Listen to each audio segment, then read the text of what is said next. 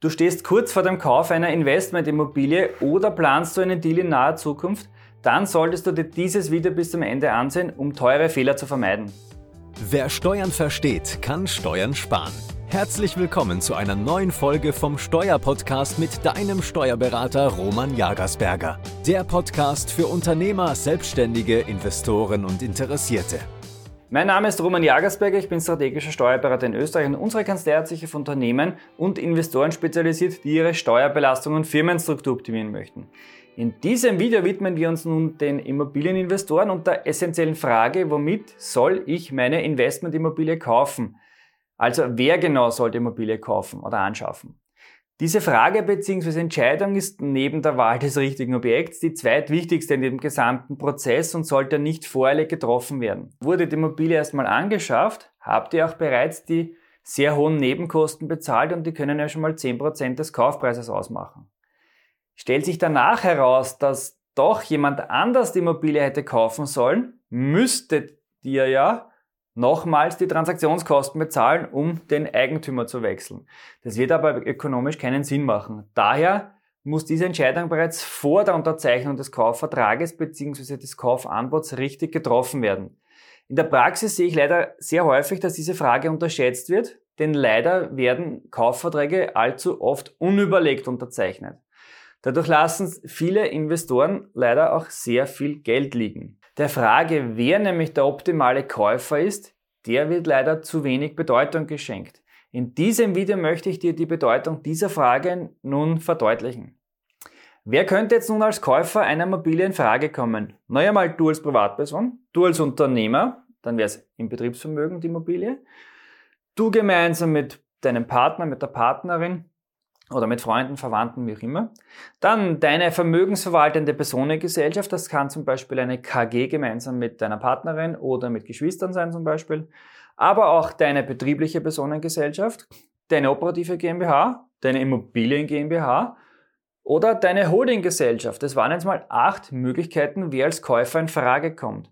Wahrscheinlich gibt es sogar noch mehrere Kandidaten, die dafür in Frage kommen. Der Kauf ist mit diesen acht Rechtsformen möglich, aber nicht immer sinnvoll. Auf wen die Wahl dann genau fällt, das hängt von zahlreichen Faktoren ab und kann daher nicht allgemein pauschal beantwortet werden. Die Auswahl hängt nämlich einerseits von der persönlichen Situation und den damit verbundenen steuerlichen Regelungen ab. Diese solltest du unbedingt mit deinem strategischen Steuerberater besprechen, wie gesagt, bevor die Entscheidung getroffen wird. Und da die Immobilie in der Regel mehrere Jahre gehalten wird, wirst du dabei natürlich sehr viel Geld sparen mit der richtigen Entscheidung und dir somit schneller einen größeren Immobilienbestand und dementsprechend auch schneller mehr Vermögen aufbauen können. Welche Faktoren die Auswahl des richtigen Käufers beeinflussen, hängt natürlich wie so oft immer vom individuellen Einzelfall ab.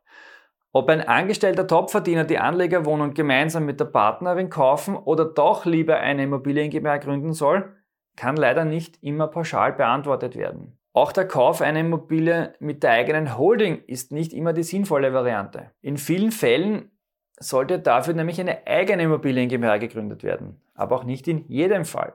Diese wichtigen Fragen gehören unbedingt vor der Anschaffung geklärt. Und genau dabei kann ich dich unterstützen. Beim Geschäftsführertraining kannst du mir nämlich alle 14 Tage genau solche Fragen und natürlich auch viele, viele andere stellen, damit du für dich die richtige Investitionsentscheidung treffen kannst. Du bekommst von mir persönlich Feedback zu deiner Situation und deinen Zielen und sparst zusätzlich auch noch eine Menge Steuern. Aber bitte aufpassen, die Plätze sind begrenzt, da ich auf jeden Teilnehmer individuell eingehen werde. Daher sichere dir gleich jetzt deinen Platz unter www.geschäftsführertraining.at. Welche Faktoren könnten nun Einfluss auf die Entscheidung nehmen? Naja, für die Entscheidung gilt es, die verfügbaren Parameter abzuwägen.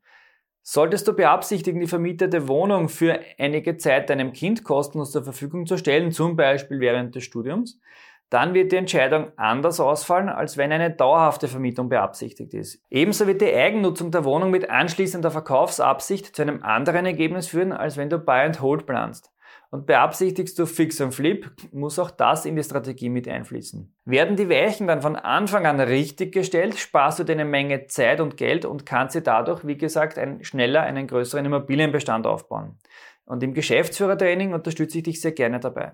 Wenn dir dieses Video gefallen hat, gib uns bitte ein Like und wir sehen uns wieder im nächsten Video.